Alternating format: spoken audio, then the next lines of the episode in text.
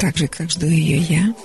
И здравствуйте те, кто сегодня, может быть, впервые будет крутить ручку приемника. И вместо привычной музыки услышать человеческий голос и рассказ о том, что может быть грустно и одиноко, о том, что нет рядом человека, которому тебе так хочется сказать «Мне хорошо с тобой, я люблю тебя, ты моя радость». И если вам сегодня грустно и одиноко, оставайтесь с нами. Слушайте и звоните, звоните и рассказывайте о том, что вас веселит или огорчает, радует или печалит. В нашей программе нет специально заданных тем. Все, что важно и интересно для вас, также и для нас. Все звонки идут сразу в прямой эфир. Помните об этом. Итак, здравствуйте, слушатели. Здравствуйте, Ива. Добрый вечер, Анна Анатольевна. Добрый вечер, радиослушатели. А, телефон прямого эфира в Ростове-на-Дону без национальной без комиссии 8 903 406 73 76. И этот эфир непростой. Сейчас, вот так, вот так будет лучше. И этот ночной разговор последний из этой студии. Вы меня пугаете. Да, я Анне Анатольевне об этом до эфира не говорил, но это программа из этой студии последний раз. То есть мы переезжаем в новую студию? Да, мы переезжаем в новую студию, и это знаковый эфир завершения какого-то предыдущего этапа. Хорошо. Итак, наши телефоны. 8 903 406 73 76 мобильный и городской. 2 56 73 76 в Ростове-на-Дону, кон города 863. Звоните.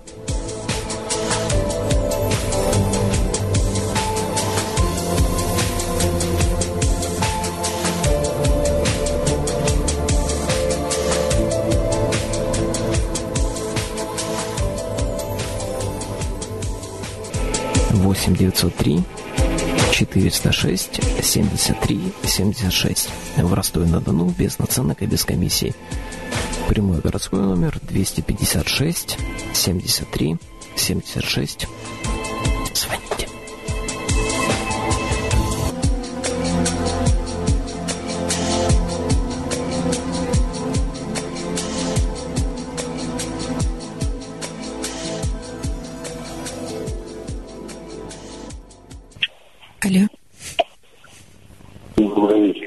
Добрый вечер. Я просто вот только включил. Я так понял, это последняя программа, что ли, сегодня?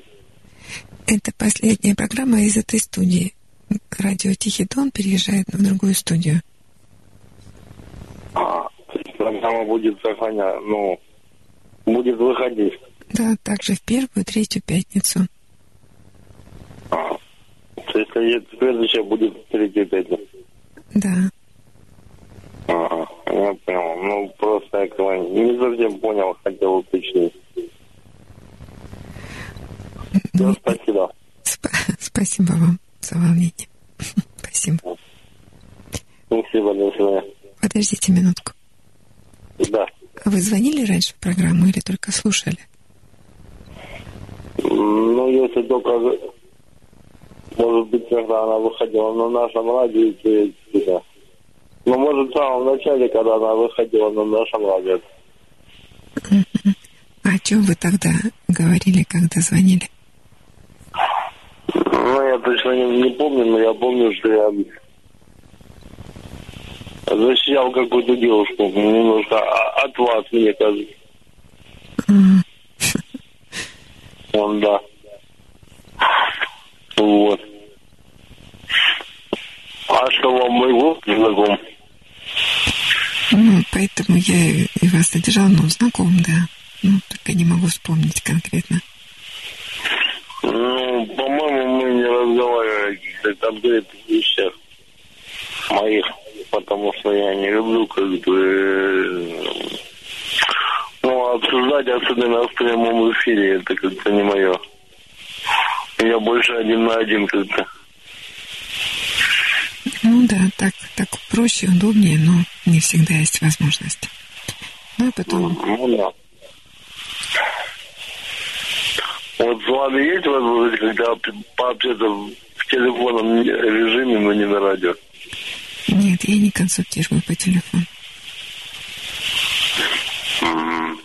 Только в программе «Ночной разговор».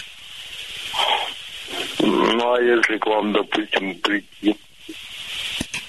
А если бы вы ну, хотели по телефону, то о чем по телефону вы бы хотели консультироваться? Ну, мы же находимся в прямом эфире, я потому и спросил, можно ли как бы не в прямом эфире, что я буду говорить в прямом эфире то, что я хочу, как тет-а-тет. Ну, понимаю. Ну, нет, по телефону нет. А где можно прийти, предположим, куда на очную консультацию? Можно написать мне ВКонтакте на мою страницу, я вам тогда отвечу.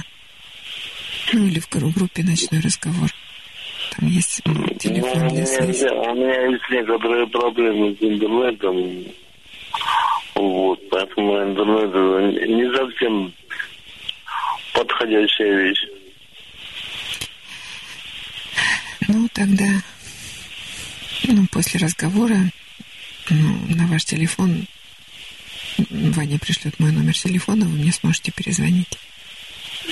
А, Ваня пришлет номер телефона? Да. Хорошо. А когда можно звонить? Ну, завтра. Только завтра? Конечно. А в какое время? Ну, в любое время позвоните. Если я смогу взять трубку, я возьму. Если нет, потом перезвоню в конце дня. Хорошо, спасибо большое. Спасибо вам за звонок. Всего доброго. Всего До доброго.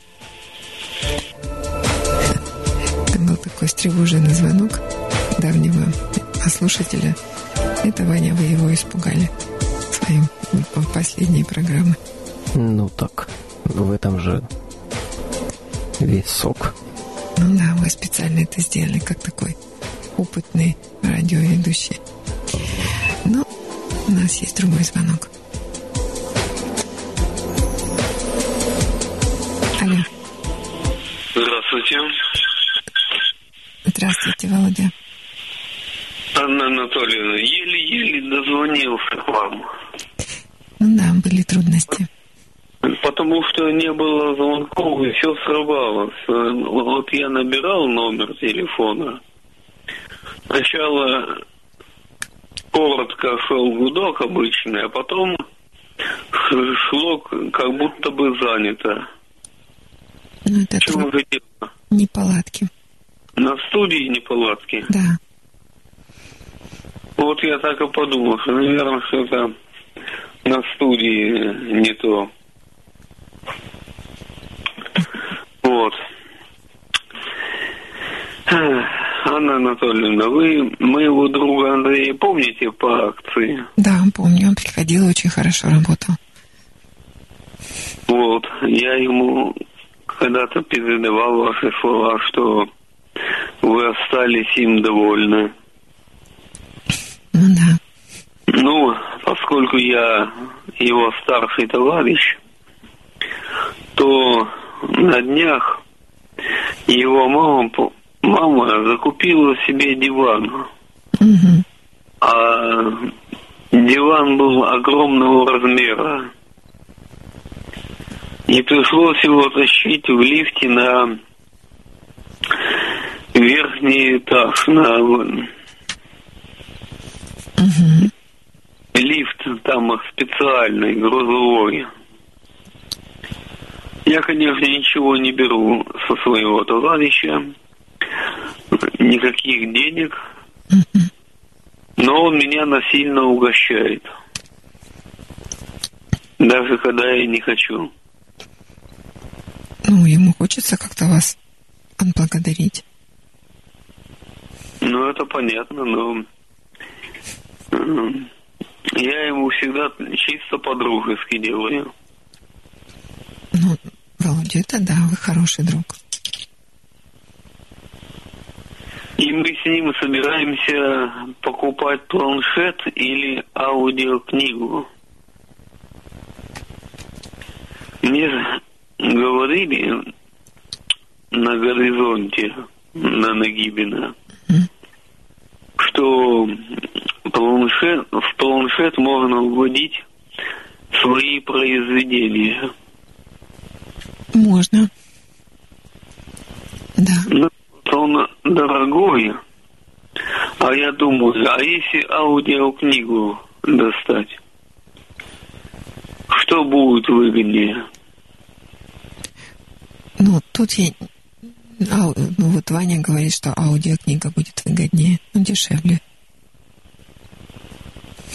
Аудиокнига дешевле? Ну, да, и удобнее. Да. Ну, да, Ваня так считает, да. Если я запишу своим голосом э, содержание тех глав, которые считаю нужным, получится такое? Ну, вы можете записать, но это так и останется в аудиозаписи. Вот я с вами и, сове- и советуюсь, потому что один человек говорит, что э, такие вещи, как аудиокнига и планшет, недолговечны, а продавцы говорят долговечен. Давай читать. Ты объясни, что ты хочешь отдавать людям читать. Свой. Можно ли давать это знакомому читать планшет или аудиокнигу? Вы, как сказать, вы можете людям давать читать, если вы на флешку сбросите напечатанное и можете давать им флешку. А давать планшет это неудобно, вы отдадите, а с чем вы останетесь? Чтоб потом вернули. Володя, это неудобно. Да. Так не делают современные люди. Это все равно, что дать телевизор посмотреть. Да, вообще-то хотелось бы, но... Но нет, суда нет. А почему вы не хотите оставить такую свою традиционную форму, давать людям читать напечатанные книги, ну, свои произведения? А я так и делаю. Я даю читать определенным людям. Ну, так и продолжайте. Хорошо. Анна Анатольевна, вот еще хочу вам рассказать, что уже целый месяц почти как исчез мой старший друг, который был болен диабетом, и его квартира пу- пустует. Вот он говорил, я ненадолго поеду в Черкесск. И Там, говорит, у меня родственники, и я обязательно вернусь очень скоро и так далее. Но вот уже целый месяц прошел, я с Андреем ходил к нему, и никого абсолютно. Квартира трехкомнатная пустует. Куда он мог деться, я не знаю. Но он же сказал, что поехал в Черкесск. А? Он же сказал, что поехал в Черкесск к родственникам. Да, но он говорил, что он поедет совсем ненадолго, на неделю. Тем более, что там делать? В Черкесске, в маленьком городке, там только родственники у него. Вы позвоните ему по телефону. Я и звонил, и ходил. Ну, на мобильный телефон позвоните ему. Что? Позвоните ему на мобильный телефон. На мобильный. Да. Звонили, но никто не берет. трубку. Никто не откликается. А пора бы уже вернуться из Черкесска. Что там делать? Маленький городок. Не знаю, Володя. Я так думаю. Разве что там родственники его живут. А Андрей говорит, что он, говорит, наверное, пожизненно уехал. Я говорю, как он мог уехать пожизненно, если тут э, квартира его, поэтому он не мог просто бросить квартиру и уехать.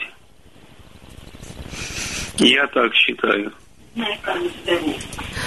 Володя, ну, другие люди, у них могут быть свои другие соображения, не, не такие же, как у вас. И он, может быть, думает совсем по-другому и поступает по-другому, а не так, как вы считаете правильным.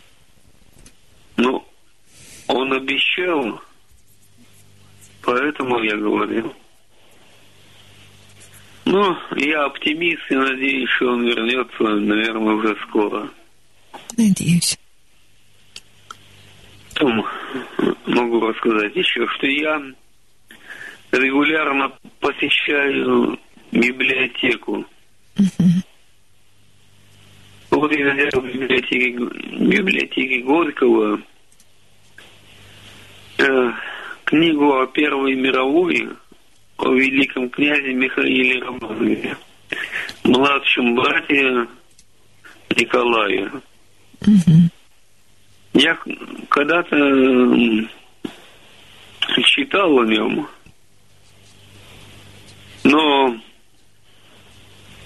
тут подробное описание. Такого подробного описания я еще не, не читал. Это у Максима Горького? Да, библиотека имени Горького на Большой Нет. Садовой. А, это в библиотеке Горького, я поняла. Да. И меня вдох- вдохновила эта книга, и я по-своему уже написал о нем Мгм. в художественном варианте. Хорошо. Взял я в этой же библиотеке э, книгу Чарльза, Чарльза Диккенса «Повесть о двух городах», но еще не, не брался читать. Чарльз Диккенс очень хороший, очень талантливый писатель. Я когда-то читал записки из Пиквинского клуба Оливера Твиста и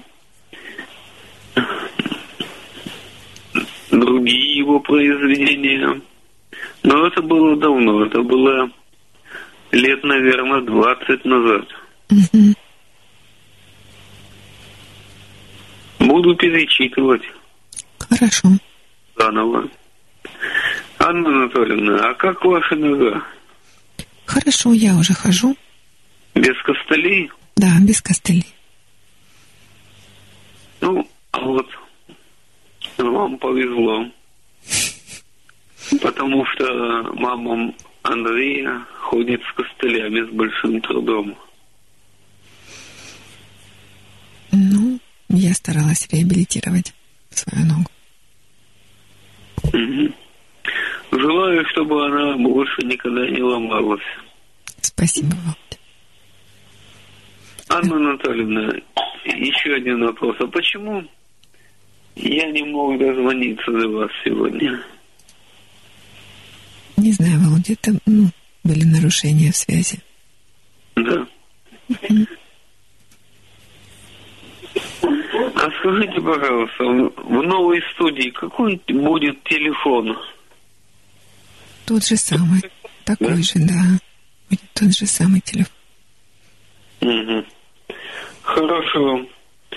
Ну, спасибо, Анна Анатольевна, что вы меня всегда выслушиваете. А я взаимно буду слушать вас. Хорошо, Володя. До свидания. До свидания.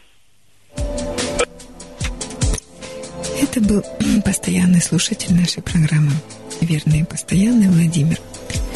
Для него очень важно, чтобы вы услышали о том, как проходит его жизнь, о том, что его волнует, радует и печалит.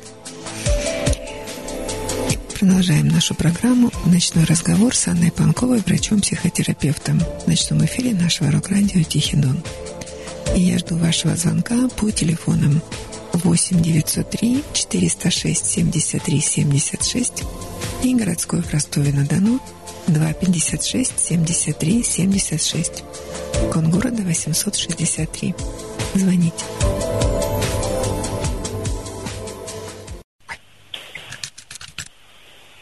Алло.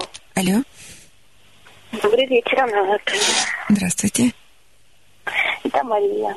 Да, Мария, рада вас слышать. Я тоже вас слышу. Как вы себя чувствуете, как ваша нога? Как моя.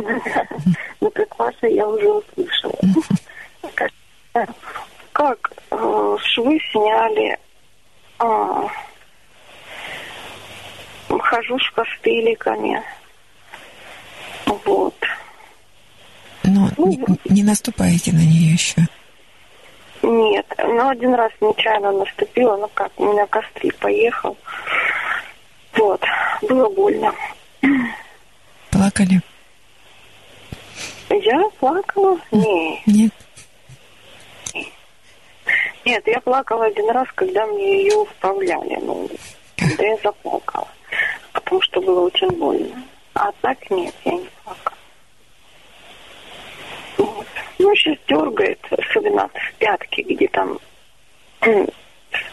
ставили, ну, я не знаю, что они там делали, ну, в общем, протыкали и веревку туда втыкали, когда ну, подвешивали ногу. Вот. Там дергает. А так ничего. Ну, температура, конечно, не спадает. 37 держится, выматывает. Ну да. Тяжело уже ходить, тяжело. Ну, сил мало. Выматывает. Но вы принимаете антибиотики? Нет, мне не назначали антибиотиков, мне назначили вальбензин по 4 таблетки 5 дней. Я его пропила, и все. Больше мне ничего не назначали. Ну, вы доктору сказали, что у вас температура? А доктор, она ко мне не подходила, она даже не спрашивала, что у меня, как там. Она так посмотрела, отправила там, на снятие швов. А когда снимали швы, снимал хирург, который меня, собственно, оперировал, я как-то не догадалась спросить у него. Я спрашивала в основном, когда можно будет снимать, куда на перевязки и, ну, вот такое вот. Вот, и сказала же, что наступила. Он пошутил по этому поводу. Вот, что если я буду наступать, то я окажусь опять там у них в гостях в травматологии. Вот. Так вас выписали, Мария? Да, Ну, выписали. то может. А, Да. Ну, вам на перевязку еще идти. Нет, швы сняли, сказали, все, короче, сюда не приходи. А на перевязку, если, ну, там, ну, надо будет, то в поликлинику. Идите в поликлинику и скажите доктору, что у вас температура. А. 37, они не считают за температуру. Ну, это когда за больничным приходишь. А, а если ну, вот у вас была травма и держится температура, то ну, такая посттравматическая, нужно сказать доктору. Да, надо, конечно, но я сейчас надо меня тут э, как меня таскали вдвоем на больницу. То есть я сама не могу. Вот. А, Через калитку меня перетаскивали, потому что там ну, не очень удобно с костылями. Вот. Плюс больнице вообще меня на кресле возили. Я долго не могу на костылях. Так что это проблематично, это надо просить, чтобы меня туда везли. Вот. Причем на, в обычный транспорт я не влезу. Это надо такси, это денежка. Вот. Я сейчас немного ограничена как бы в средствах. Можно врача из поликлиники вызвать, ну, вы- вызвать на дом. Ну, а да, кстати ж можно. А это ж... Ой, так хорошо, как вы подсказали. Наверное, это проще, чем меня туда тащить. Ну да. Вот. Ну, завтра, может, узнаю, там, ну, или за выходные. Мгм. Тогда я звоню, тогда можно это сделать. Хорошо, замечательно. Вот, как бы так. Вот, хотела вам позвонить попозже, после 12. Вот. Немножечко как это... Ну, у меня завтра день рождения. Мгм. А, чтоб О, не, не раньше. Вот, уже 23.42, а я родилась в 12.05. э, Ну, вот 12.05, то есть получается 18 числа. Да. 18 правильно. Да, да, да. Ну, мы сейчас как раз поговорим и будем 12. Ну да. И можно меня поздравить? Да. Да. Пока расскажите, что вас за это время порадовало. Порадовала. Да.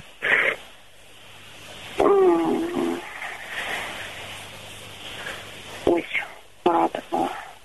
Но меня радует то, что как бы меня не бросают, как бы близкие мне помогают. Вот. Так, по мелочи радует. Но в основном радует, конечно, за то, что обо мне заботятся. Вот. Ну и пытаюсь приспособиться, потому что мне еще долго ходить вот с этим на ноге. Это лангетка, это даже не гипс. Вот. Ну, в общем, пытаюсь приспособиться, ну, не только самой ходить, но еще что-то брать, отнести там и так далее. Вот. Проблема выясни- выявилась такое у меня слабенькое место. А, мне тяжело просить. Не то чтобы совсем вот э, сказать, что тяжело, но лишний раз я стараюсь не просить. Ну, конечно, при возможности сделать самой, нужно сделать самой. Да. Ну, я мало, конечно, что могу сделать. Вот. Только если сидя там. Но я даже забросила то, что даже могу. Я взяла крючком, сбросила, не вяжу. Вот. А что хотелось бы мне, пока у меня есть время, но опять же, это надо просить, просить кого-то сходить в магазин, купить мне то, что мне нужно. Вот хотела, ну, да, у меня еще остались краски, там полепить пока. Вот. Но это надо просить кого-то. Марию надо просить. Ну да. Надо маму просить. Ну, попросить, чтобы сходили в магазин, купили мне. М, Хотя бы, ну, думала, хотя бы соленое тесто сделать, чуть-чуть полепить. М, Ну, хочется мне что-то делать, каким-то таким творчеством заняться. Вот, еще можно поучиться, конечно, вязать. Вот там некоторые там красивые вещички крючочком. Вот, но что-то мне не хочется. Почему? Я бросила. Мария, пройдет время, вы когда встанете на ноги и выйдете на работу, вот вы будете вспоминать, а, это время, когда вы могли творить, э, не переставая. Да. Вот я же думаю, что потом мне будет не до этого. А сейчас очень хочется. Вот хочется мне, очень, очень хочется мне полепить. Вот. Это не так, чтобы полезно, потому что, ну, вот вязать полезно. Там, там маме носочки, там сестре носочки, там, точнее, тапочки. Тебе там я уже связала. Вот. И начала мужской тапочек один связала. Бросила. На этом все закончилось. Вот. Ну, Мне не хочется такое. Ну, оно полезнее, чем... Ну, не хочется. Хочется не полезное, но красивое. Более, что краски лежат, манят, меня манят. Мария, наступите на горло своей гордыни и попросите. Да, вот. После дня рождения прошу. И надо попросить чуть-чуть, наверное, денежков. Или не просить. Вот тоже. денег у меня. Мне еще должны чуть-чуть дать немножечко денежков с работы. То, что как бы ну, осталось, ну, как то, то, что я ну, не, не доработала, конечно, до конца месяца там. Одной беды с ними. Но все равно должна капнуть денежка.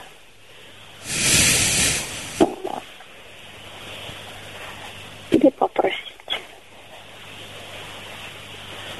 Или подождать.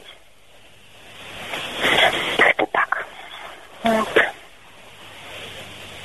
поговорить я с вами, знаете, о чем хотела? О чем? Вы в прошлую передачу так меня затрагивали на эту тему, но я как-то вот мимо ушей пропустила и не стала эту тему помнить. А сейчас думаю, что вы говорили, я не помню, как вы говорили, я помню смысл отношения тюрьма, ну вот, вот это. Еще раз, какие отношения? Ну, близкие отношения с партнером. Да. Да. Даже. Вот на эту тему я хотела поговорить. А я нат- наткнулась на интернете на статью, а там говорилось об отношениях, что отношения это не тюрьма, а это партнерство и возможность развиваться в паре. Вот. Ну вот как-то вот я прочитала статью, но она меня не убедила. К сожалению, я так и осталась в своем мнении, что все-таки это тюрьма. Для вас. Да. Это очень сильное ограничение. И ряд обязанностей. И обязательств.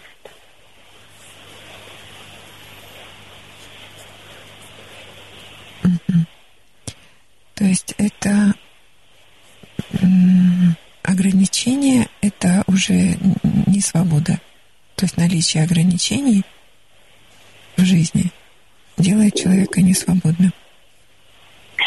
Ну вот как-то так, да, как капризный ребенок, вот знаете, вот ограничения меня раздражают, а, расстраивают очень сильно. Вот в данный момент это то, что нога, я много чего не могу, и м, меня очень это злит, меня это очень огорчает и очень сильно расстраивает.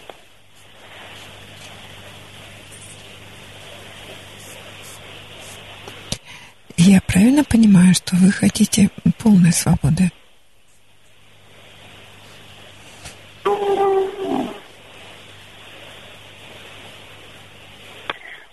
Ну, как-то так, да, наверное.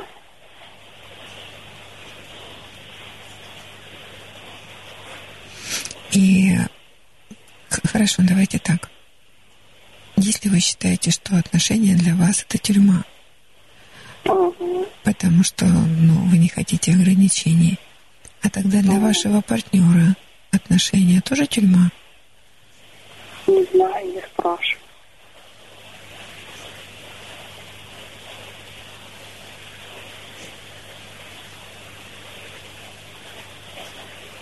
Я как-то затрагивала эту тему, но, по-моему, он другого мнения.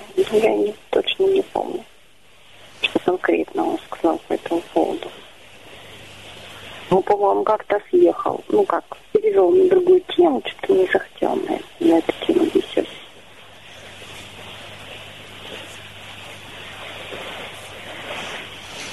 Ну, тогда получается, что для вас а, свобода и одиночество – это, ну, как синонимы.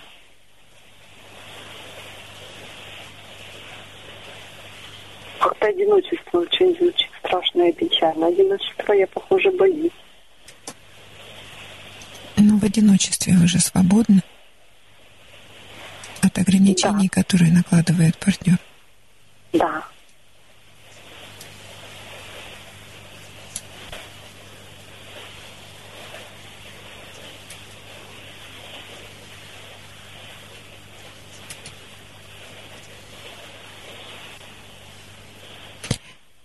Знаете, мне вот из всего курса философии, который мы учили в школе, мне осталось немного, но вот одно из них это, по-моему, Спиноза говорил, что свобода — это осознанная необходимость.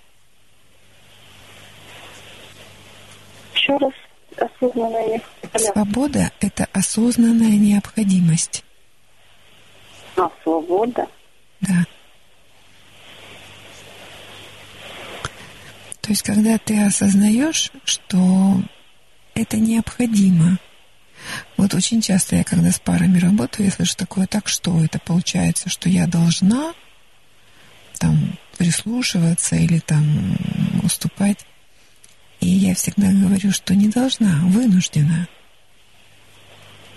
Но мы вынуждены, если мы вдвоем приспосабливаться друг к другу и договариваться, кто в чем себя ограничивает. Но мы вынуждены. И если мы это осознанно делаем, ну, то есть свобода — это ведь прежде всего выбор. И если вы сами выбираете, что да, я ограничиваю себя для того, чтобы быть удобным партнером, для того, чтобы вообще э, быть пригодной э, для отношений. Если я это осознанно делаю, какая же это тюрьма? Вы видели, чтобы человек кто-нибудь сам осознанно пошел в тюрьму? Ну да, там кормят. А, ну, если только шведскую, конечно, тюрьму. Ну да. В нашей тюрьме плохо кормят.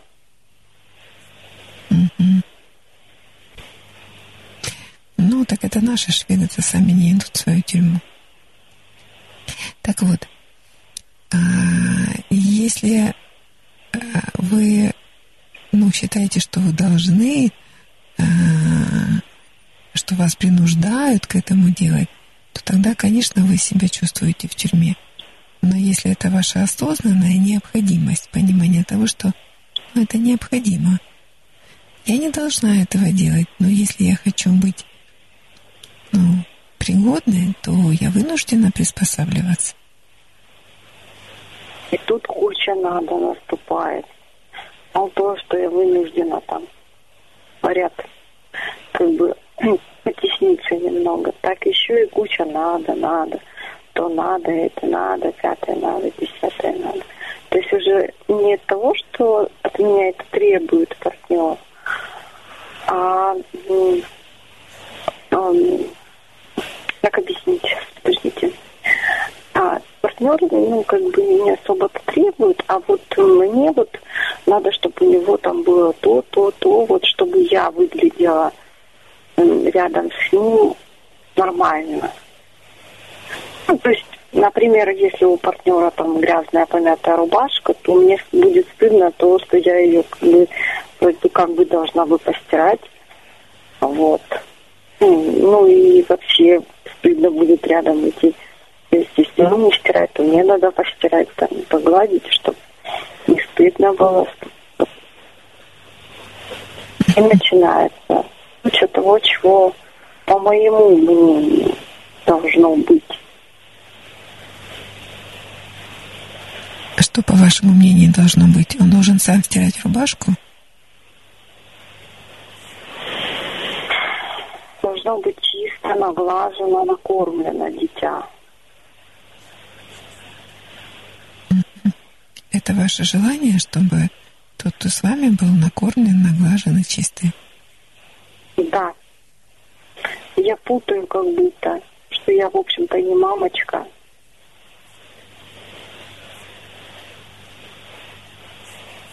Даже сопельки могу выйти.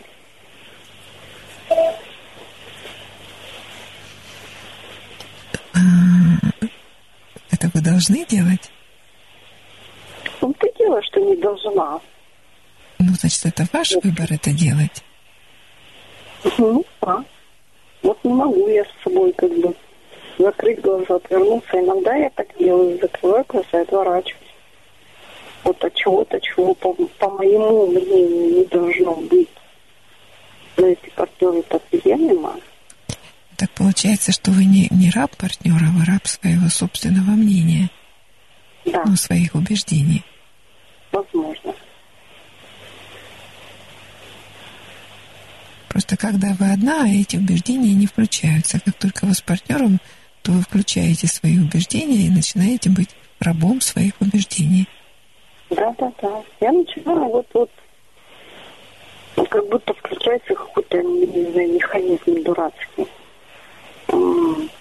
По-другому, как бы, я не умею, но не тяжело. Вот, не, ну, вот, ну, вот, ну, пусть будет рубашка, не поглаженная. Ну вот, иногда вот я понимаю, что ну, не все в моих силах, и не все, как бы, не все бывает так, как вот мне бы хотелось, да. Иногда, конечно, я вот себя пересеиваю и отворачиваюсь. Ну, вроде как так и должно быть. Но в большинстве своем, конечно, нет. То есть тут такое ощущение, что м, надо вкусно готовить, вот надо угождать, надо вот носочки постирать, надо вот рубашечку, по- то есть полностью угождать, вот в таком разрезе угождать. Как будто дурацкая программа включается, я не знаю, как эта программа называется, как ее выключать. А зачем ее выключать? Ну, потому что она мне не нравится. Я не хочу. Я не хочу заботиться. Да, не хочу заботиться настолько.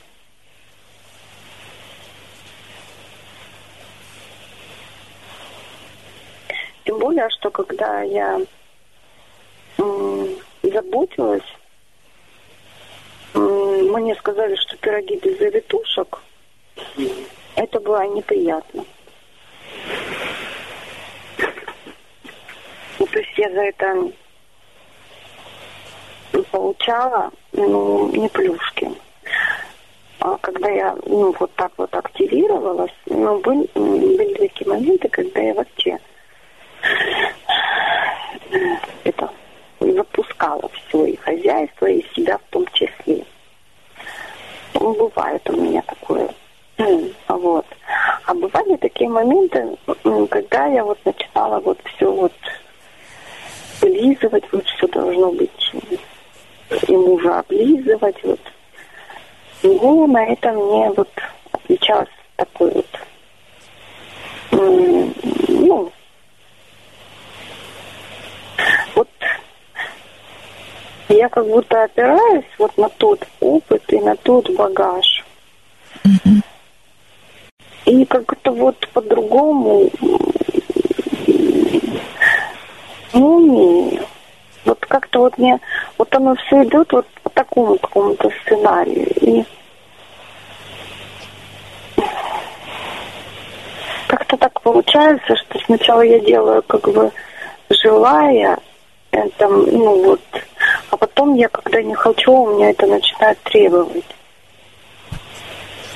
Вот, и сестра меня начала ругать. А, мы лепили вареники. И я на варениках делаю такие спиральки, как бы, ну, завитушки. Вот. И она мне говорит, говорит, нет, говорит, ты так не делай, а то, говорит, и мой начнет у меня требовать, чтобы я эти завитушки ему лепила, говорит. И так она смешно, Маша, держи себя в руках. Держи себя в руках, не лепи. Она меня ругала. Что ты их балуешь, не балуй их. И так вкусно. Еще им завитушки. Вот. Как-то так получается, что когда у меня не остается силы энергии на баловать, то мне говорят, а давай разведемся.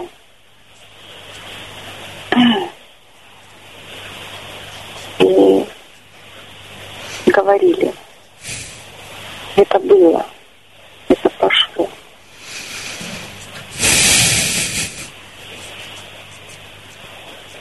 Как-то так. Надо, наверное, не забывать о том, что это было, и это прошло. Маша, я вас слушаю. Вот у меня такое ощущение, что вы все время как экзамен сдаете. Экзамены сдаете. Вот м-м, заботились, вы делали там вареники. Ну, я условно говорю, да, вам пятерку не поставил партнер, сказал, ты что там не то, и там, ну, как-то не получили вы пятерку, на которую рассчитывали. И вы говорите, все, теперь не буду делать. Не буду заботиться, мне за это пятерку не поставили. Угу, наверное, как-то так, да. И более того, вообще теперь, э, раз я не получила пятерку, то значит это неправильно то, что я делала. И там семей, семейная жизнь это тюрьма, потому что там пятерок не ставят. И делать не буду, и вообще и, и отношений не хочу, там не ставят пятерок. Да, не ставят пятерок. А если предположить, что вас действительно есть такая потребность заботиться, и вы это делаете, потому что, ну вот знаете, как есть такое положение, что а, возможность рождает потребность. Например, возможность женщины иметь детей рождает у нее потребность их иметь. Ну, потому что она же знает, что она может. Да? И там мужчина не может, а она может. И эта возможность рождает потребность. Но также, например, возможность там заботиться, утешать, там, лепить вареники, кормить. Это же, ну, есть такой, вот, ну, возможность это делать. Умение. Ну, это рождает потребность заботиться. А, может быть, не в тему. А, ну, почему-то я вспомнила, вы когда сказали заботиться там. Хм, и все. А, знаете, какой звонок на меня поставил Саша? Какой? Помните, ну, есть такой мультик «Маша и медведь»? Да. И там была серия, когда она одевалась и, там в костюм и говорила, я супер Маша, я всех спасу.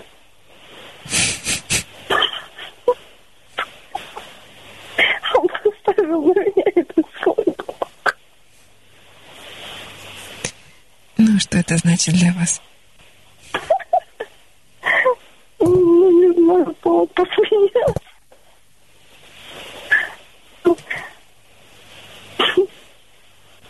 Я так понимаю, что вы сделали акцент на словах «я всех спасу». Я супер Маша, я всех спасу. Он когда поставил мне это, я говорю, что, правда? Он говорит, правда.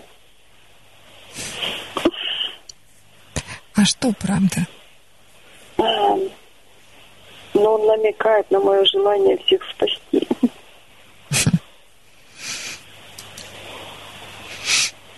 Ну, то есть намеком такой звоночек. Вот. Ну, это же глупо. Всех, всех не спасешь, да? Давайте разбираться. А, Спасать, это- послушайте меня, спасать – это значит не давать человеку возможности столкнуться с результатом его поведения. Да, да, да. Мгм. Плюс, э, да, и, и плюс вот это мое желание помочь.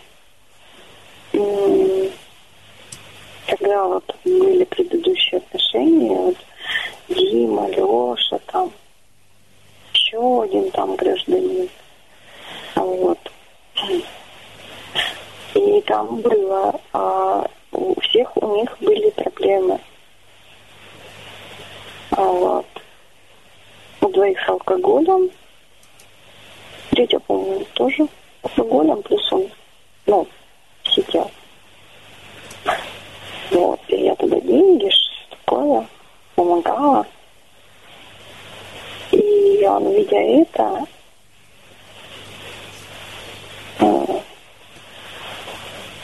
э, поэтому поставил. И он мне он говорил со мной. И говорил по поводу всех них. Вот. И говорил, что ты ничем не сможешь там помочь. Но если ты хочешь, конечно, можешь пытаться, но ты не сможешь.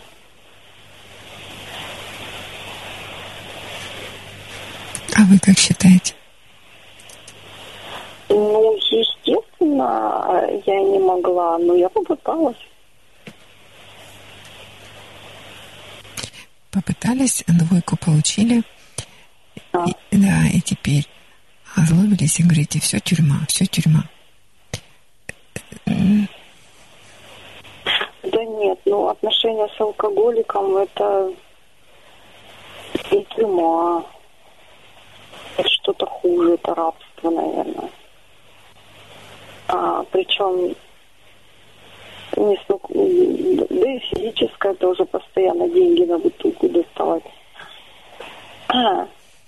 Вот, плюс э, м, это а, жена алкоголика это особая такая женщина, которая в ответе за все и за всех, за мужа, за то, что он делает. Такая жертва особенная такая. Женщина, очень женщина. Ну, эта женщина жертва, а если она сама это выбирает и решает, это не, не факт, что можно ну, жить с алкоголиком и непременно быть его жертвой, то есть нести на себе тяжесть его неправильного поведения. Женщина может этого и не делать. Ну, возможно, может. Ну, а, дело в том, что эта роль навязывается алкоголикам. Причем очень активно навязывается. Ну, это его такая э, функция, миссия как зависимого человека найти зависимого от себя и навязывать ему. Это, это его задача навязаться, да. Но у вас же тоже есть выбор. А, Ну вот мне интересно, вот именно уже, он же что требует прям эмоций, там, там вот либо вот чтоб он, либо чтоб я вот как-то вот агрессивно себя повели, или он пытается агрессивно, или от меня этого хочет, это постоянно провокация. Очень трудно удержаться, очень трудно не вестись на все провокации, когда тебя провоцируют постоянно.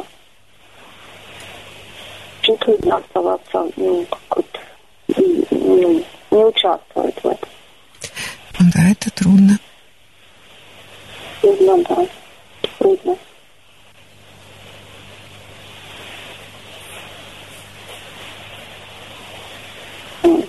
Это надо уметь, наверное, делать.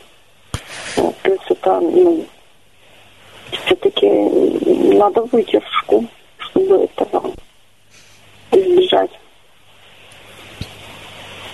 Выдержка нужна.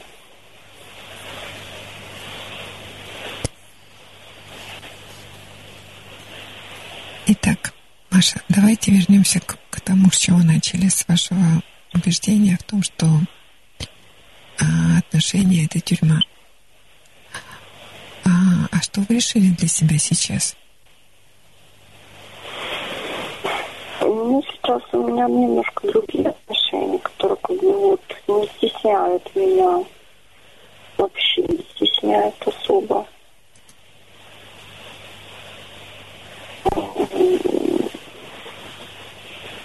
Ну, отношения, которые ну, не навязаны что-либо, никак не стесняют и особо не требует меня ничего. То есть вот такой партнер, который не, не диктует мне, что мне делать. Угу. То есть вы не чувствуете себя с ним в тюрьме? Нет.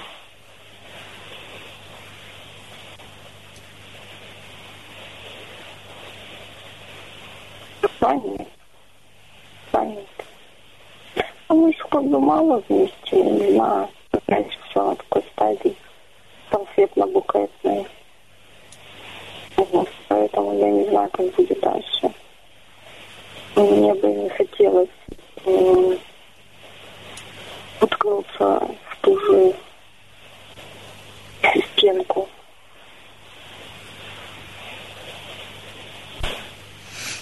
А что будет такого тревожного? Вот какое действие, какое слово или какой поступок, когда вы опять почувствуете, что вас ведут за решетку? Ведут за, точно, за решетку. Ну, для начала м,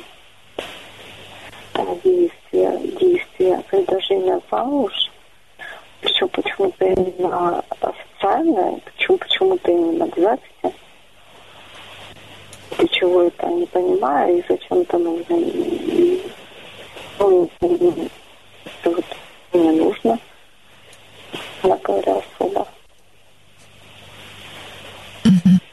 То есть, когда вам сделают официальное предложение, вы почувствуете, что вас опять тянут в тюрьму.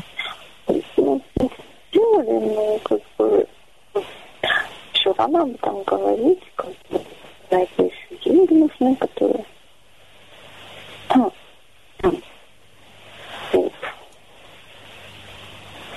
Ну, я понимаю, что это слова, вряд ли там что-то дальше ну, найдет. Вот. Поэтому я пока спокойна.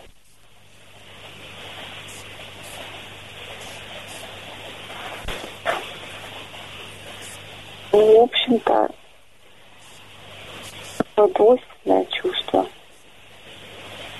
С одной стороны, как бы ничего страшного, а с другой стороны, мне все это неприятно. Эти все мысли о ЗАГСе, и такое. Да.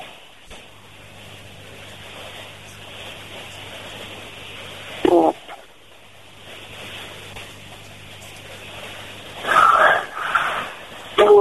Да. Что еще бы могло бы быть такое? Ну вот, когда вот же накладываются обязательства, да, вот когда вот, когда вот нужно вот четко, там устала, не устала, голодная, там не голодная, холодная, не холодная, идти на кухню там готовить. Все, для меня это тюрьма.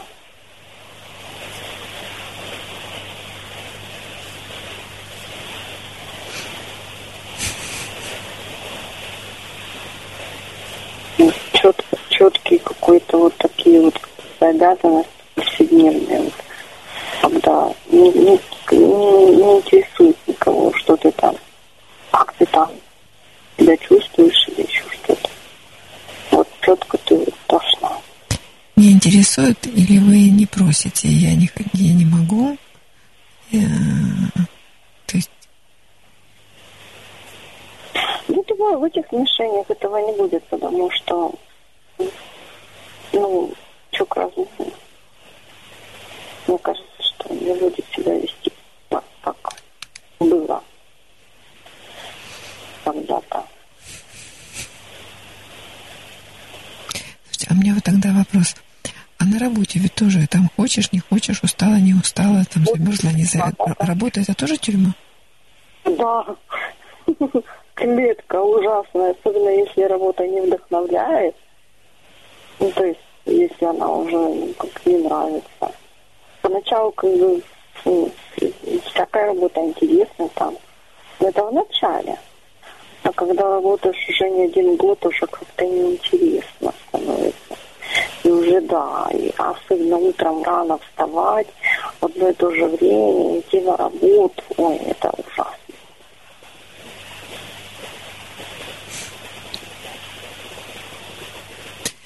Да, Маша, тяжелая у вас жизнь. Ну нет, сейчас у меня он хорошая жизнь, что вообще спи не хочу, никуда не надо, работы нет, зарплаты нет, вообще чудесно.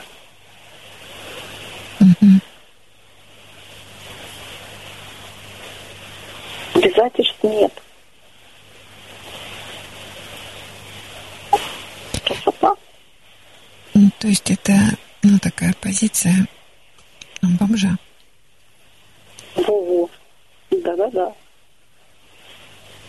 Никому ничего не должен, никуда, ничего. Ну, денег нет. Но зато он свободен, не работает. Не надо. Да. Да. Точно. Ну, в отличие от бомжа у меня есть дом. Да, по крайней мере. Ну, дом есть, да, но отношения, э, ну, с- разница, что да, есть крыша над головой, есть дом, но я имею в виду отношение такое же к жизни. И я никому ничего не должен. Ну и Да. Более того, совесть моя спокойно спит. Я не дала кому-то что-то. Ну, денег, например, мама там просит. Нет, 50 рублей. Я могу со спокойной совестью сказать нет. Или там не хватает 2000 на квартиру, я могу сказать, нет, у меня нет денег. Бра. ну, она такая нищенски потребительская позиция. Я нищий, у меня ничего нет. Кто, как, никто даже и, и не ожидает, и никому ничего. Тем более, что мне говорят, ты много дала, ты туда много дала, зачем тебе еще давать? Хватит. Вот, теперь я могу спокойненько, спокойно сказать, да, хватит, у меня нет. Это свобода? Да, это свобода.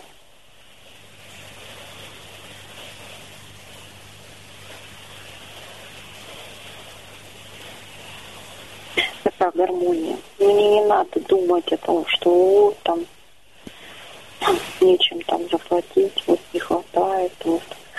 Свобода, да, от ответственности. В первую очередь финансовой ответственности. Мне не надо думать, вот где вы еще там, а вот еще как бы подработать. И мне не нужно решать эти проблемы. И да, я вздохнула спокойно. Стало проще даже. Потому что, то есть, если раньше я чуть ли не чуть ли не рыдала, там, когда мне не хватало, и когда что-то такое вот ну, финансовые непредвиденные такие дела, то мне приходилось там исхитряться, где-то занимать, где-то там, ну, чтобы перебиться там и так далее. Такие вопросы решать мне никогда не нравилось и не хотелось. И вот такая вот сейчас вот у меня вот такая вот позиция, когда ну, мне ничего не надо решать. Вот. И я спокойненько сложила лапки. И теперь неделек так и так шесть могу передохнуть.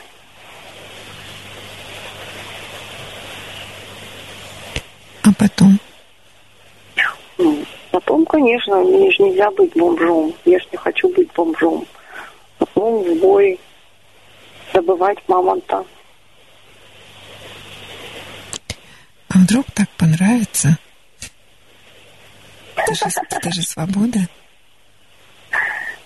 Нет, исключено. Нет, понравится, конечно, да. Нравится так сильно, да, понравится, конечно, уже нравится. Правда, еще к ногам не болела. Вот, ну, э, это невозможно, потому что, знаете, у меня есть такая черта, вот, хм, если я не могу что-то сделать, да, я прошу кого-то. И вот редко кто мне может угодить. И я вот начинаю, вот, блин, ну, допустим, например, я просила свою сестру мне помочь, когда я болела, там у меня было плохо с давлением. Вот. И нужно было мне помочь. И вот я ходила, потом вот там плохо помыла, ну, в кухне попро- про- ну. Вот там плохо помыла, посуду плохо пополоскала, лучше б я сама. И начинаю сама перемывать, перечищать. Вот. И есть такая черта, да, что вот я лучше меня никто не сделает. Вот. Ну, бывали моменты, когда, да, делали хорошо, так как вот мне нужно там, как я считала, нужно. Вот. Ну, в основном я считаю, что лучше меня, что там мне, для меня никто ничего не сделает. В том числе это касается и зарабатывания денег. Я не скажу, что я их заработаю лучше, чем, там, не знаю, например, Саша. Вот. Ну, наверное, он лучше зарабатывает и больше зарабатывает. Но это не для меня. Для себя я должна сама. И мама с папой не, э, меня кормить не будет. Витя, ну, ну, конечно, может, но в ограниченном количестве, так сказать. Тоже не миллионер, так что мне тоже нужно будет работать и зарабатывать мамонтом для себя, чтобы кормиться, одеться, обуться. Ну, все как всегда, Так должна или вынуждена? вынуждена. Это сознательный выбор? Да, разумеется, сознательно. Это если бы мне не нужно было работать, скажем так, мне там деньги сыпались, откуда я бы не работала.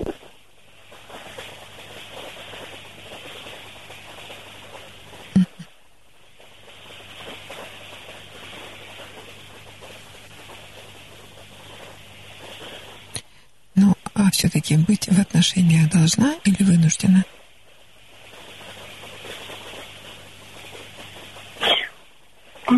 Должна или вынуждена.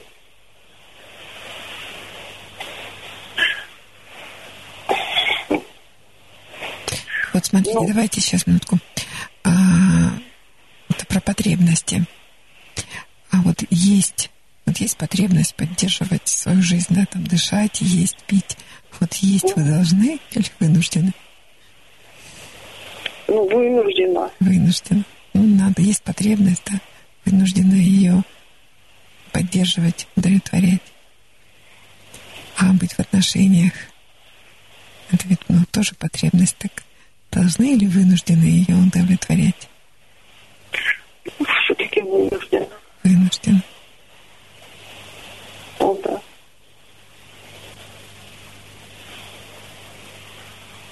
М, И если вы для себя так решаете, что ну вот я вынуждена, да, это мой выбор быть человеком там или не быть, ну быть, а, быть или не быть, да. Если решаю, что быть, тогда я вынуждена реализовывать свои человеческие потребности в любви, в принадлежности, м, защищенности. Да. И тогда какая же это тюрьма, если я сама решаю, что мне это нужно, и я вынуждена это делать, потому что мне это нужно, это моя потребность. И никто не навязывает вам быть женщиной, быть человеком.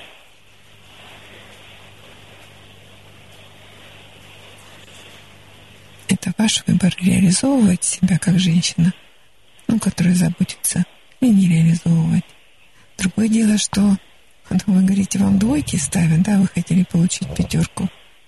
Ну так, разные же бывают учителя, да, бывают несправедливые. Так что ж теперь?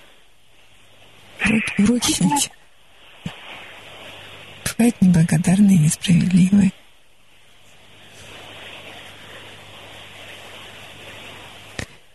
Но тогда нужно, если этот партнер неблагодарный или несправедливый, нужно дать ему возможность столкнуться с результатом своей неблагодарности и несправедливости.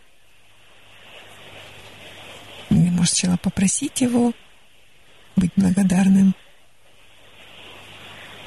Или уж на его несправедливость, а почему без завитушек, да, сказать, ну, значит так, это синяя рагу, Ой, это без завитушек.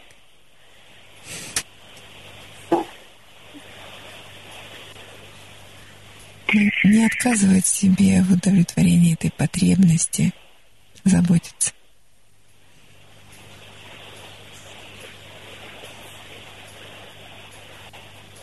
Ну да.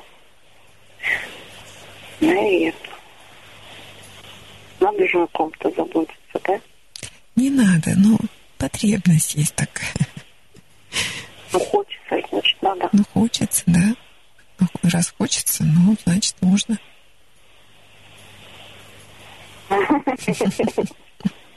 Как вы технично избегаете слова «надо». Ну да.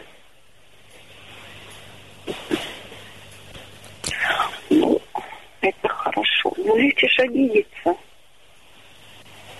Еще раз. Обидеться же легче. Конечно. Легче просто обидеться. Ах, тебе не так. И сказать что-нибудь в ответ обидное. Мгм. Так легче. Так привычнее, ну, стереотип такой поведение. Обижаться и упрекать. Да.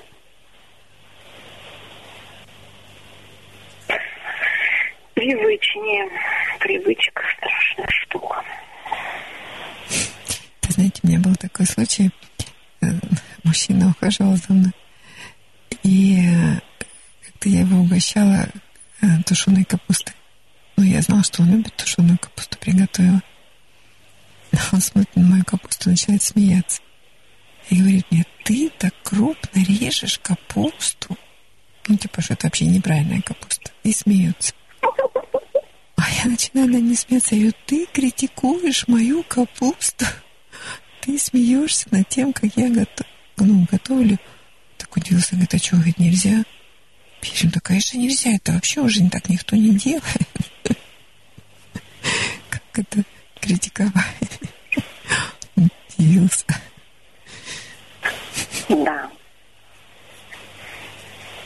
Критику, я критику тяжело принимаю, наверное.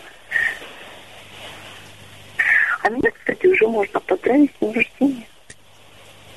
Вас уже 10 раз можно поздравить, Маша. Я вас поздравляю в 12 раз. Поздравляю вас с днем рождения. Спасибо. Мне приятно.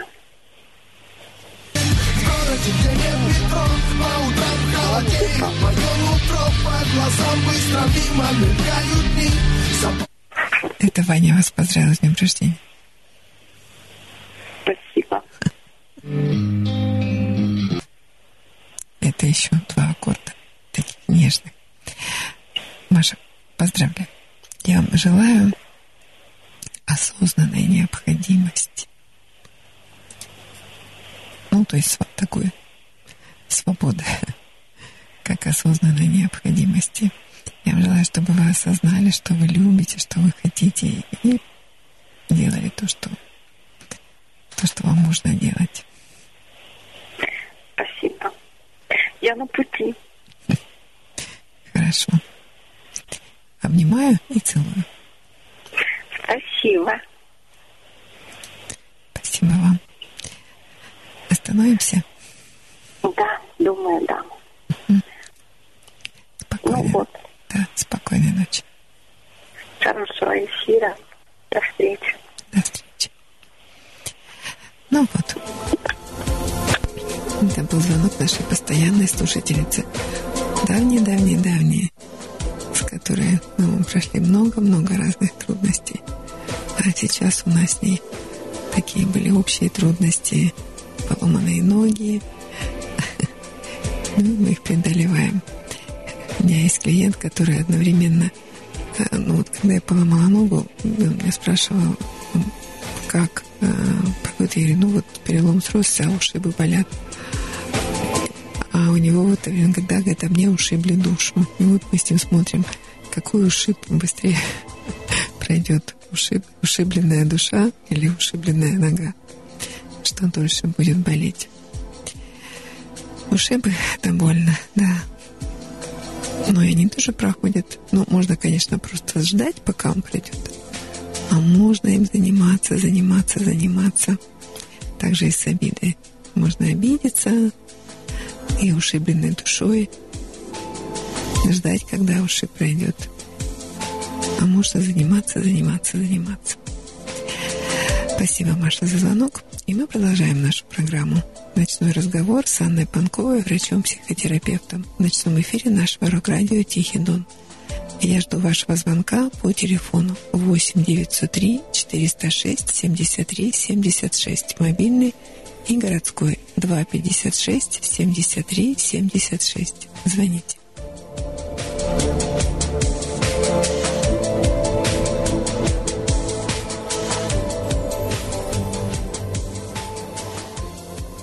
И пока я жду вашего звонка по телефону 8 903 406 73 76 и 256 73 76 продолжу разговор, который начала Мария о том, что отношения это может быть тюрьма. Ну, у меня сегодня с собой есть статья, ну как, там много статей, но я как всегда, такой рояль.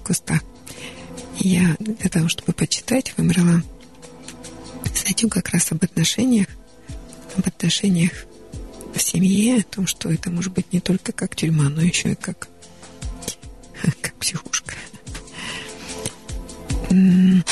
Буду читать, ну и разбирать вместе с вами, может быть, дополню своими, своими практическими наблюдениями, примерами. Статья называется «Муля, не нервируй меня». А вы вошли на кухню и обнаружили, что муж оставил на обеденном столе свой галстук. А как вы поступите? Швырнете галстук на пол и выскажете все нерадивому супругу. Спокойно повесите галстук на место. Положите рядом свои колготки. Может быть, так до этого неряхи дойдет, что нужно быть аккуратным. Вот три варианта ответов. А сумеете ли вы при этом предсказать ответные действия супруга? Вот это, наверное, самый интересный момент.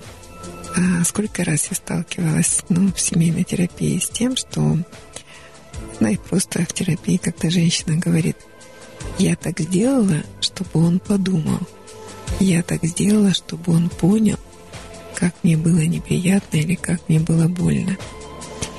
И когда просто совершается поступок, для того, чтобы кто-то подумал или понял, то я всегда говорю о том, что этого не происходит. Этот мужчина, он будет думать не, не так, что до чего же я довел этого святого человека, что даже она не приготовила мне ужин. Он будет думать о том, что она не приготовила мне ужин, значит, она меня не любит. И зачем я буду стараться для человека, который меня не любит? Что эта тактика, чтобы он сделать, чтобы он понял, не работает. Итак, а, предсказать ответные действия. Выслушав ваши претензии, он тоже за словом в карман не полезет и разразится ответной бранью – он даже не заметит ваши колготки, он, оц, а, он оценит вашу шутку. Это первый вариант. Разразится бранью. Второй вариант. Он оценит вашу шутку и рассмеется. третий вариант – разозлиться, выбросит и колготки, и галстук в мусорное ведро. Что ж, теперь вы понимаете самое время ответить на вопрос, хорошо ли вы знаете друг друга, предвидите ли вы, какие действия и какие слова будут в ответ на ваши. А ведь разобраться в спутнике жизни не так уж и сложно. Понаблюдайте за поведением своей половины в бытовых экстремальных ситуациях, и вам многое станет ясно. Психологи утверждают, что ежедневно общаясь с самыми близкими людьми, мы испытываем мини-стрессы. То и дело нас что-то не устраивает в их словах, поступках. Но мы благородно стараемся не обращать внимания на досадные мелочи. Почему? Да потому что знаем, скандалить стыдно. Воспитанный человек ведет себя исключительно спокойно, деликатно и любезно. Терпение и сдержанность, конечно, истинные добродетели, но они, бывает, не решают проблему, а заставляют от нее страдать и в определенный момент могут принести к взрыву. Стоит ли этого ждать? А, считается, что желание выяснить отношения больше свойственно женщине, а уход в глухую защиту – мужчине. На самом деле все зависит не от пола, а от характера. Человечество делится на тех, кто любит выяснять отношения, и на тех, кто этого избегает. Назовем их условно скандалисты и уклонисты. Первые – это люди открытые, которые скандалисты, а с активной жизненной позицией. К сожалению, скандалист не дает себе времени подумать, предпочитает действовать. Последствия, по его мнению, дело десятое – да, и не может он ждать, не таков его темперамент. Он взрывается, словно петарда. Ему жизненно необходимо здесь и сейчас расставить все точки над «и» и выяснить отношения, иначе его просто разорвет на мелкие кусочки. Уклонисты предпочитают ждать, пока проблема рассосется сама собой. Люди этого типа порой бессознательно считают, что попытка выяснить отношения означает, что эти отношения закончились. Раз их вынуждают садиться за стол переговоров, значит, с ними воюют.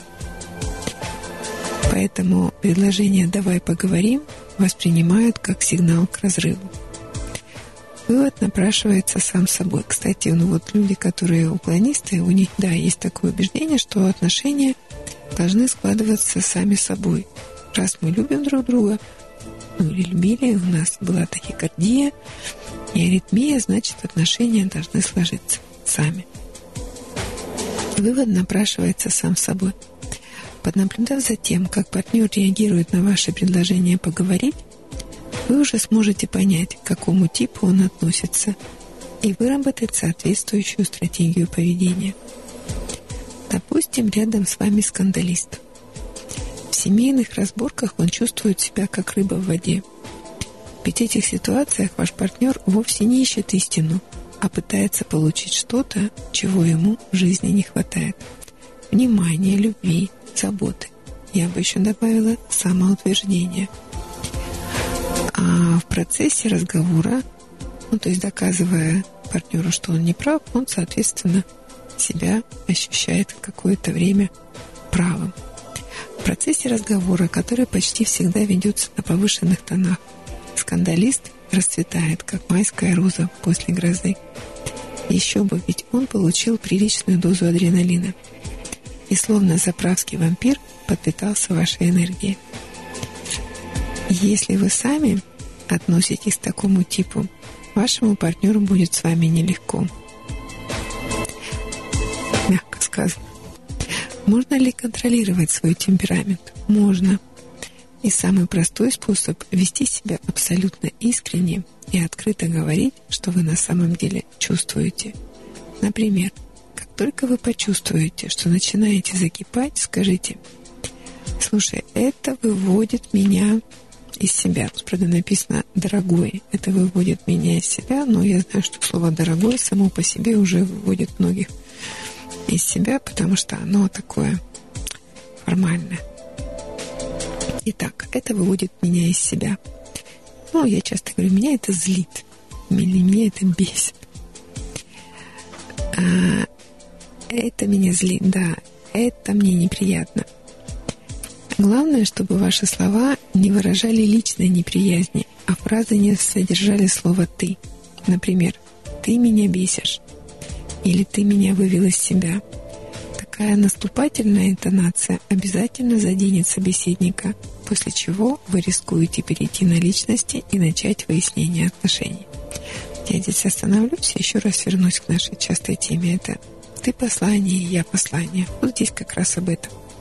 О том, что когда мы говорим партнеру о себе и о своих чувствах, мы не задеваем его, потому что мы говорим о своих чувствах. Это я послание. Когда мы говорим ты, а это оценка, и в ответ на нашу оценку мы обязательно получаем ответную. А ты сама посмотри на себя. Или а ты, а ты, а ты. И часто ну, пара мне говорят, что наши скандалы это постоянные а ты. И почему-то никто не хочет остановиться. А, и вот это, это поведение, этот скандал, когда люди обмениваются, ну, собственно говоря, скандал это и есть а, обмен оценками. Потому что конфликт в отношениях, он неизбежен всегда. Конфликт – это ведь столкновение интересов – а наши интересы всегда сталкиваются. Один хочет в кино, другой в театр. Но это еще хорошо. А один хочет в театр, а другой хочет напиться и забыться. Интересы всегда сталкиваются. И конфликт поэтому неизбежен.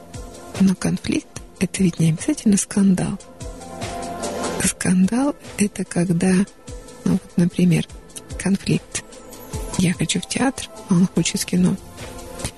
И вы говорите о том, ну, я хочу в кино, да? И я очень хочу. Я просто очень-очень хочу. Это я послание. Но когда вы говорите, ну что, опять? Опять, опять ты меня потащишь ну, куда-то, да? Или что, ну как тебе не стыдно, да, мы там уже так давно не ходили, или там ты забыл, или ты там никогда, как только звучит ты, это уже начало скандала. А ты со мной ходила, а ты меня водила, а ты давно со мной ходила. И поскольку у каждого человека есть предрасположенность в пользу своего «я», а тут же находится ответный удар. Сожалению, такая техника обмен ты посланиями, оценками не срабатывает. А, если ваш... Да, нет, не так. А, ты посланиями вообще не работает ни с кем. Но даже если вы ведете себя правильно и говорите о себе и своих чувствах, но это тоже не всегда срабатывает, если ваш собеседник самоуверенный эгоист – для эгоистов чужие эмоции не повод для собственных раздумий и действий. Они не воспринимают деликатного подхода к партнерскому отношению. Они ориентированы на язык силы, и если вы не будете кричать, шантажировать, интриговать и запугивать, эгоисты просто не поймут, что вы на них сердитесь. Другое дело, когда ваш партнер – человек с трепетным складом психики – который не выносит агрессии. Стоит заранее предупредить его, что вы иногда бурно гневаетесь, чтобы он не принимал это на свой счет. Если вы чувствуете приступ неуправляемого бешенства, вы единитесь, порвите газету, в крайнем случае разбейте с, возможно, большим шумом пару припасенных заранее тарелок или стаканов. Можете швырнуть их в стену или шмякнуть о пол. А когда гнев улетучится, задумайтесь, чем именно вы недовольны, а заодно прикиньте, как решить появившуюся проблему. Если же вы гневаетесь постоянно, увы, и такое бывает, правда, этот гнев уже называется злоба, значит, вас окружают не те люди, и нужно менять окружение. Или же, что гораздо сложнее, нужно менять себя. Вот по поводу гневливых людей или людей откровенно злобных – а, Ну, тут я не согласна, что причина злобы в том, что окружают не те люди. Потому что когда человек злобный, любые люди в конце концов начинают его раздражать, и даже не то, что они раздражать. Здесь уместно вспомнить, есть такая басня у Крылова «Волк и ягненок», когда ягненок пил а воду из ручья, и подошел волк, он, ну, он пил выше по ручью, он подошел к ягненку и сказал, как смеешь ты а, мутить здесь чистое питье мое с песком и илом. И ягненок ему говорил, ну я же ниже по течению тебя пью. Чем я виноват, я тебе ничем не мешаю. Ну и волк ему честно сказал, то виноват, виноват уж тем, что хочется мне кушать. То есть он всегда придерется. Так вот, если волк был физически голоден, и он придрался к ягненку, потому что он хотел его съесть, то у таких гневливых людей, а гнев всегда связан с задетостью собственного «я», ненасытная гордыня. И она всегда голодна и всегда а, готова, готов самоутвердиться, унижая другого человека высказывая критику, недовольство, ну, всегда все не так. Да, и он будет злиться и гневаться, ну, практически независимо от того, что его, какие люди его окружают. Он вечно эмоционально голоден, ему нужно постоянно самоутверждаться. Его «я» огромно, и его все время что-то задевает. И он в силу своего эгоцентризма принимает все на свой счет. И если на столе стоит чашка непомытая, то эта чашка стоит у него на самом сердце.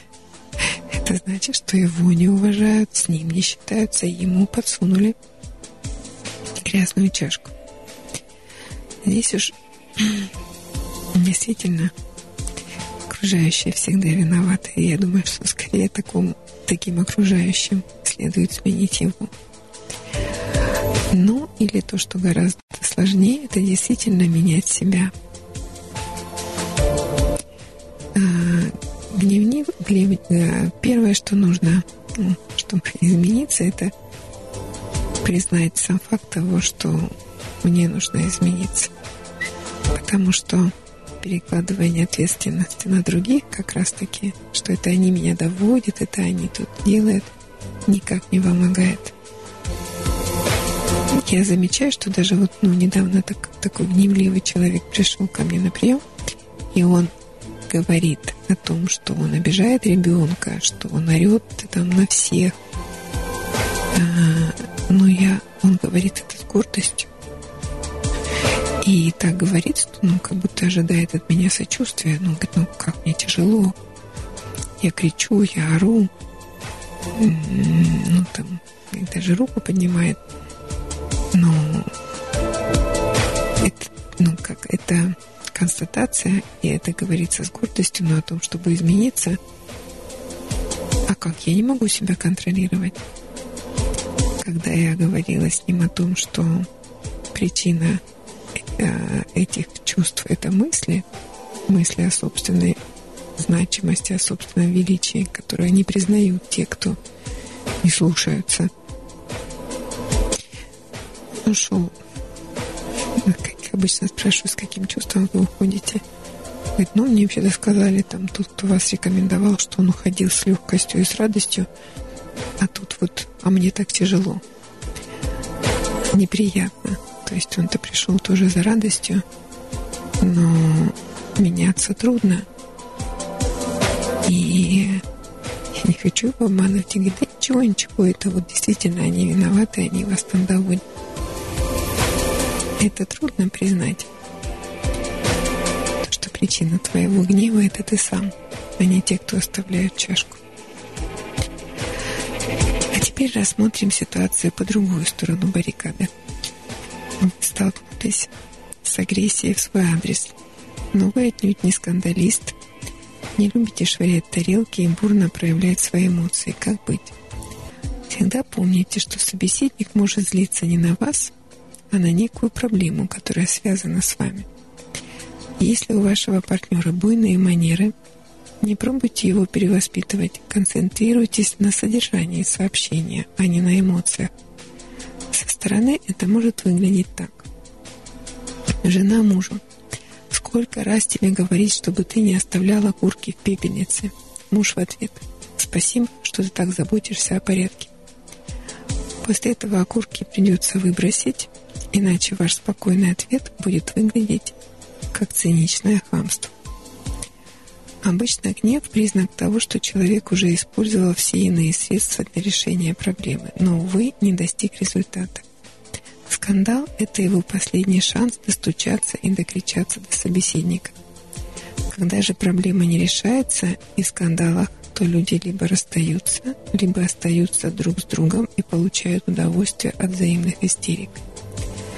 И если же вы считаете, что агрессивная манера партнера наносит ощутимый вред вашей личности, ищите другого партнера, более подходящего вам по темпераменту. Я наблюдала ну, женщину, которая 25 лет жила с таким агрессивным человеком, постоянно обесценивающим ее. И она все надеялась, что он поймет, что он изменится, что он исправится. Он всегда был гневлив, он всегда унижал, всегда обесценивал. За 25 лет ничего не изменилось. И здесь, ну вот такая происходила иррациональная игра. Она иррационально пыталась его изменить, а он иррационально пытался доказать ей, что это она во всем не права. И там действительно был единственный выход это расстаться, потому что не изменится ничего.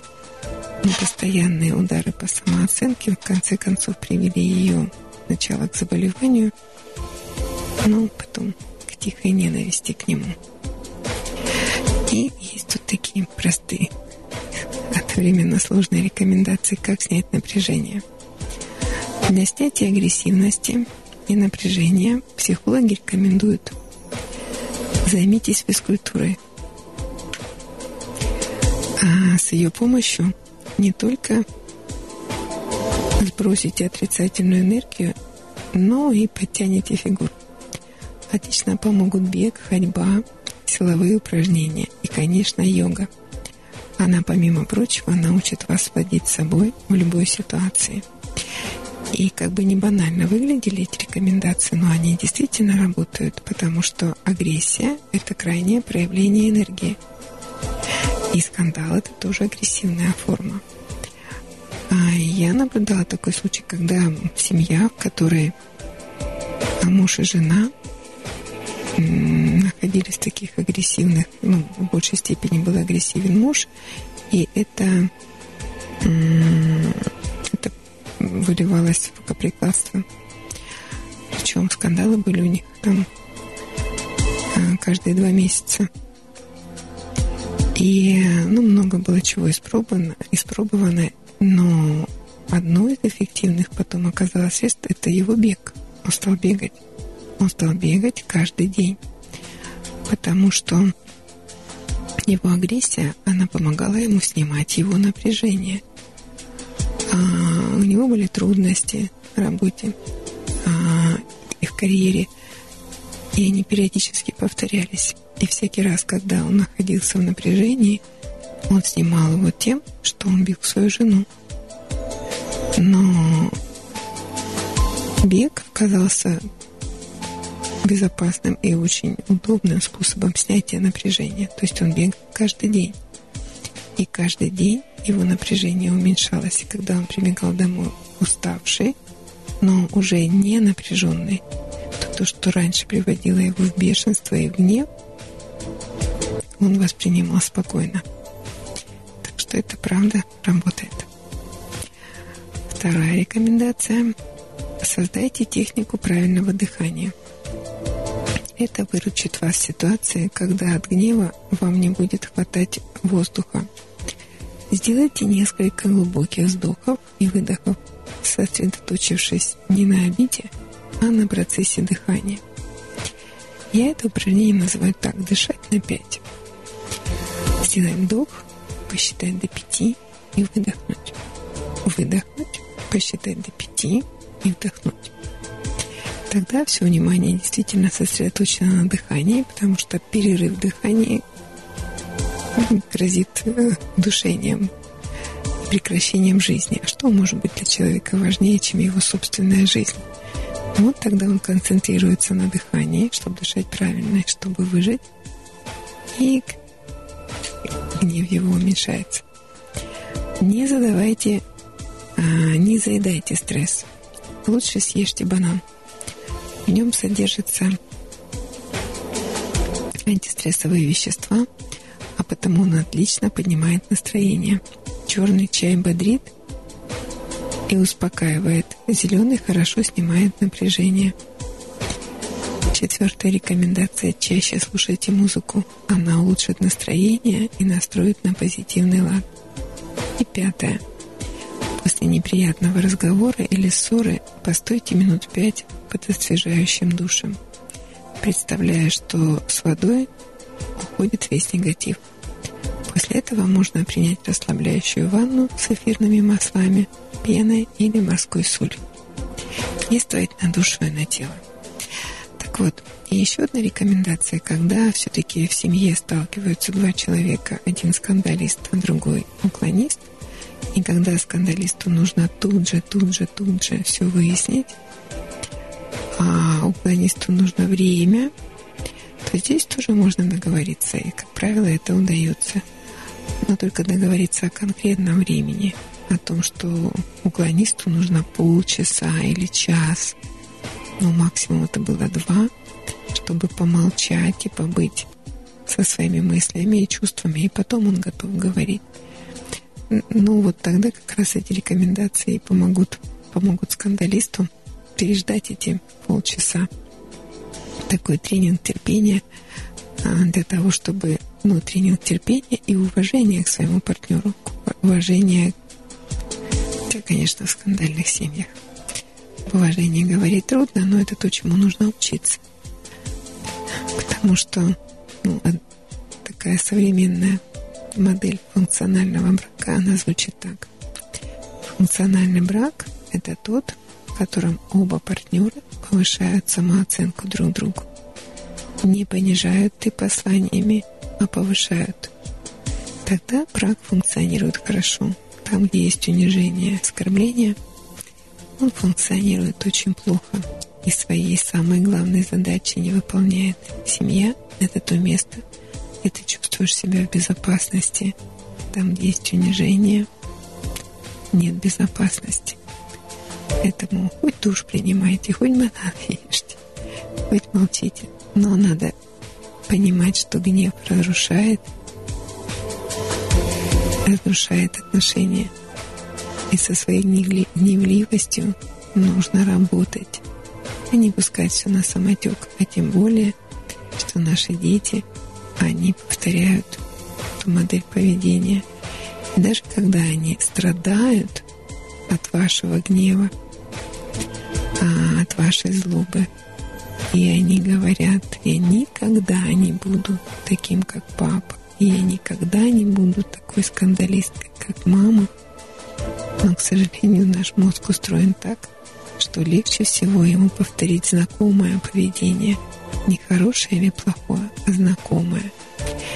Так вот, если позаботиться о детях, как говорят англичане, не трудитесь воспитывать детей, они все равно будут похожи на вас. Воспитывайте себя для того, чтобы вашим детям было легче. Ну, даже внукам. Такая рекомендация было продолжение нашего разговора с Марией об отношениях. А сейчас я жду вашего звонка по телефону 8 903 406 73 76 и городской в Ростове-на-Дону 256 73 76. Звоните.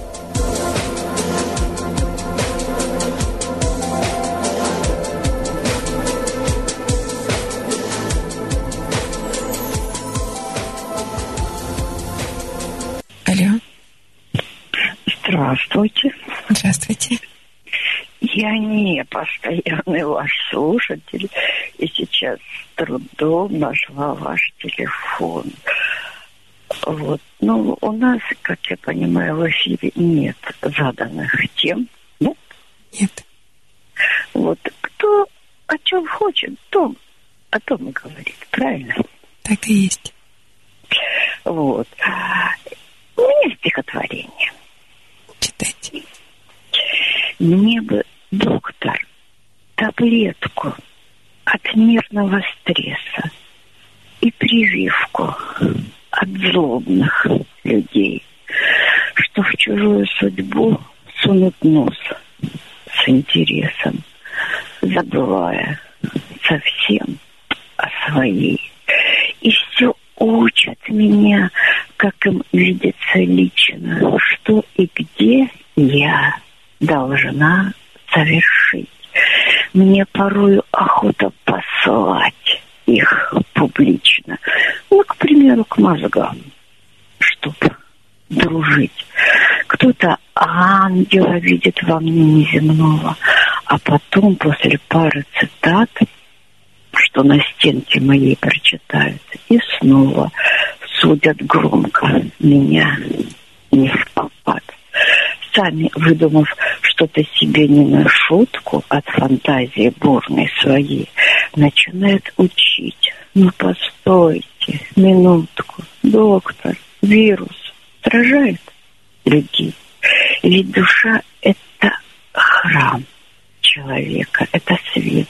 И обутым туда — это грех. Я ведь не ношу, просто знаю, аптека не продаст антивирус от всех. Кто советом своим, хоть его не просили, все пытается в душу пролезть. Чем несчастнее люди, тем больше судили, не заметив свою же жизнь.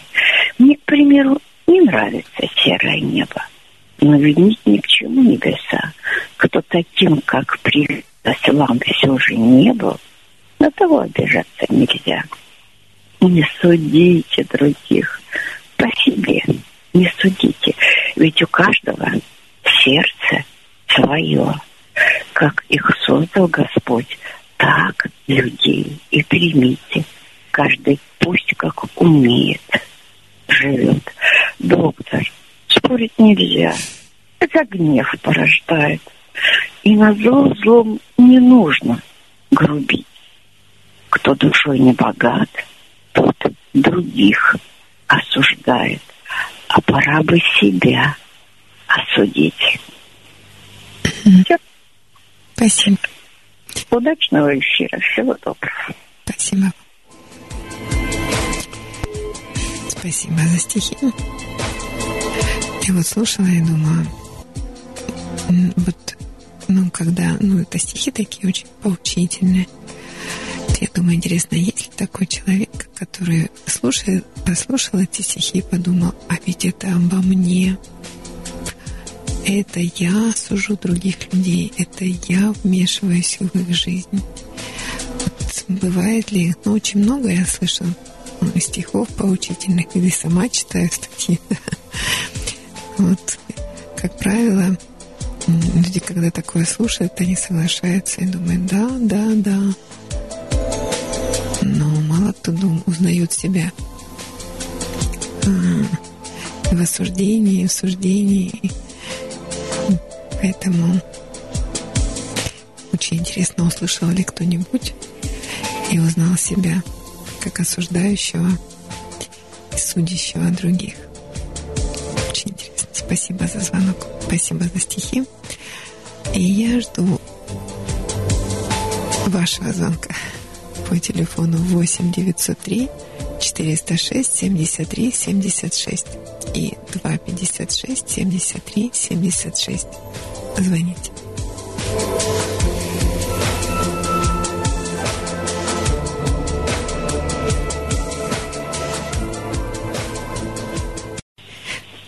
Алло. Доброй ночи. Почему да. в эфире тишина? Я не понимаю. Эфирное время такое дорогое. А у нас почему-то тихо. Вот. Ну, решила тут позвонить. Я вас слушаю. Ну, стихотворение, конечно же. Давайте. Которое мне понравилось. Сидели с гордостью вдвоем и пили крепкий чай. А всем, кто в сердце жил моем, сказали мы «прощай». Любовь, она всегда слепа, ведь идеальных нет, а гордость, что сама глупа, давала мне совет. Любимого зачем прощать? Ошибся, прогони. И нужно лучшего искать, не сохраняя нить. И если был с тобой груб, бежать за ним не смей. А то, что нет желаний губ, пройдет. Переболей. Любовь, что пряталась внутри, от гордости моей, шептала в сердце, посмотри, и чувства не разбей. Счастливых где видала ты, что с гордостью в друзьях и разбивать свои мечты гордынью нельзя. С любимым, глядя на закат и зная счастья вкус, любви вдыхая аромат, я только тем горжусь, что нашу светлую любовь сумели сохранить. Теперь на сердце есть покой. Я выбрала любить. Сидела гордость за столом, надменный, строгий взгляд. Но даже этот стол и дом хозяйке был не рад. Все. Все. Спасибо. Всего доброго. Надеюсь, не будет дальше тишина. Ну, теперь уже нет.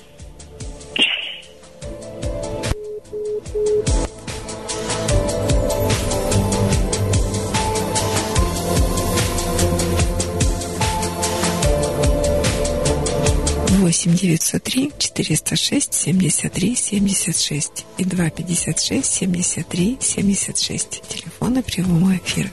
Ночной разговор. Алло. А, Анна Анатольевна, это снова Володя говорит. Да. Вот за эту программу женщина читала свои стихи дважды. Да. Это не ее стихи. А? Это не ее стихи. Да?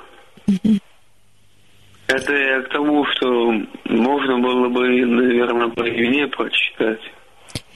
Нет, Володя, не надо. А почему?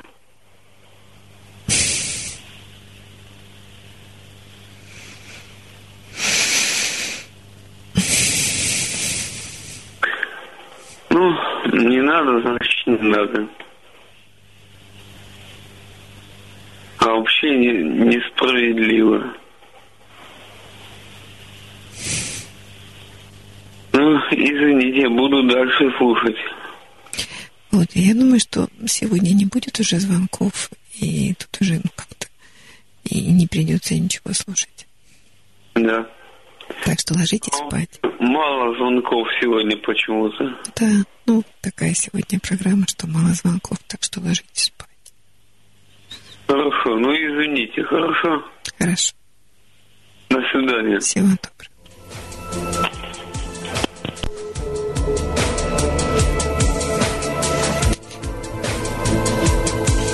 Вопрос справедливости и несправедливости очень тонкий. 8 903 406 73 76 и 256 73 76. Телефон прямого эфира, программа «Ночной разговор» с Анной, Пан- с Анной Панковой, врачом-психотерапевтом. Есть еще полчаса, в которые вы можете позвонить. Я жду.